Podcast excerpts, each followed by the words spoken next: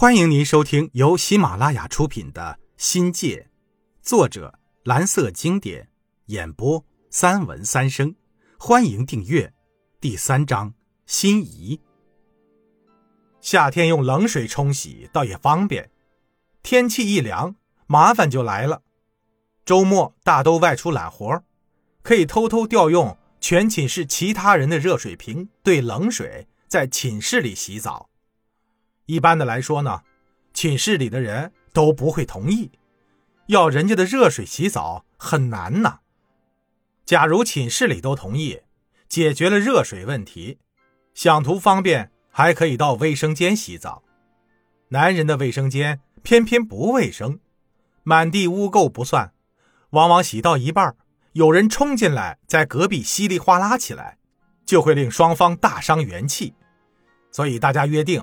卫生间里不得洗澡，但澡总得要洗呀。洗澡变成了很伤脑筋的事儿。学校供应热水，规定在下午四点到七点之间。男生洗澡就随意的多，女生要准备好桶、毛巾、肥皂、洗发液、换洗衣服、塑料袋。当时啊，不知道有些女生为什么还要带上美观的小塑料板凳。到了澡堂，女生五颜六色的桶一个挨着一个排成长长的一串挽着发髻的、披发的或者随意扎辫的女生站成一排，组成了校园里最亮丽的风景线。中文系的男生说呀，这是贵师女生最集中的地方，也是欣赏美女最饱眼福的地方。无疑的，对蠢蠢欲动的男生来说，这种景观。的确有望梅止渴的效应。青春期的男生呀，有不讲卫生的习惯，这是事实。冬天里一两个星期不洗澡也是常事儿。梁红之流的女生受不了了，公开的责问罗荣贵几天洗一次澡，搞得班上有狐味的几个男生十分的窘迫。男生酸到这个地步，就怪班上女生太多。汗臭这玩意儿，如同肩膀上的头皮屑，自己大不必在意，而经旁人指出呢，又让人难堪。男生被迫讲究起来，隔三差四的往澡堂里跑。好在我们是师范生，十八块钱的饭钱国家包了，五分钱一桶的水就不当成一回事儿了。我们为了省钱，有不用热水的时候。任凭冷水哗哗的洒在身上，那个可不是一般的冷呀！结果全身发抖，两脚直跳。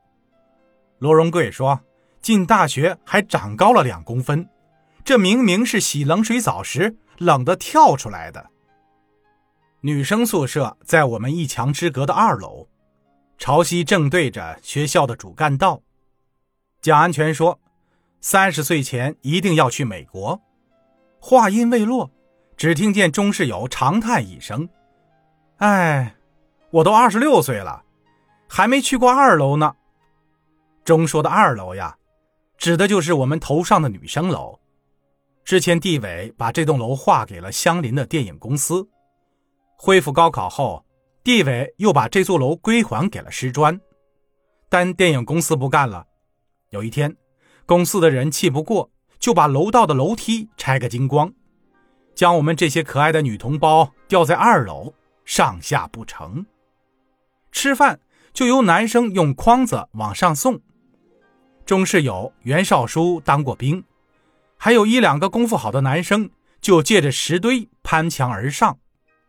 第一次进入女生宿舍的禁区，那眼睛瞪得像大炮眼金鱼，其情形。绝不信于唐僧误入女人国，回来后又大讲特吹，搞得我们这些没武功的人羡慕的恨不能死去几回。女生的饭可以设法送，可女生内急怎么办呢？只过了一天，女同胞们就喊受不了了。男生们先是自发的集中起来，好像还是古志勇在校广播电台一阵鼓动，全校男生一齐上阵。大家一拥而上，用石头、砖块、枕木，把电影公司所有进出口堵塞个水泄不通。事情闹大了，上了地委办公会，地委决定物归原主。电影公司就那几个人，哪经得起我们的大破坏？只一天的功夫，对方举白旗缴械投降了，我们大获全胜，创造出众英雄集体救美的佳话。也正在这个时期，即一九七九年二月间，对越自卫反击战前夕，我们的集体宿舍笼罩在战争的阴云里，学余饭后不谈学习。论到最多的是中越关系，紧张到战争一触即发的可能。二月十七号，中国军队发起对越自卫反击战。桂林有个南溪山医院，就是为了支援抗美援越而建的。现在，我们看见每天有大批大批的伤员往里送。广西是抗越的前线，市民们多少有点恐慌。怕遭到炮击或者空袭，同学们还就夜间如何快速的跑到西山防空洞避难的事儿提供了 N 套方案。战争时期，市面上根本买不到饼干、白糖、罐头这类紧俏商品，食堂也不供应面粉类食品，早餐差不多都是素米粉，吃的我们呐一个个又瘦又白，形如槁木。紧衣缩食的生活，让我们也尽了丁点儿匹夫之责。战争应该是一个漫长的过程，没想到只有一个月的时间，我军在快速占领了越南北部二十一个重要城镇后，便宣布胜利撤出。我们特别开心，罗庚元、中世友几个还敲盆打桶的在室内游行撒欢儿我们毕业以后。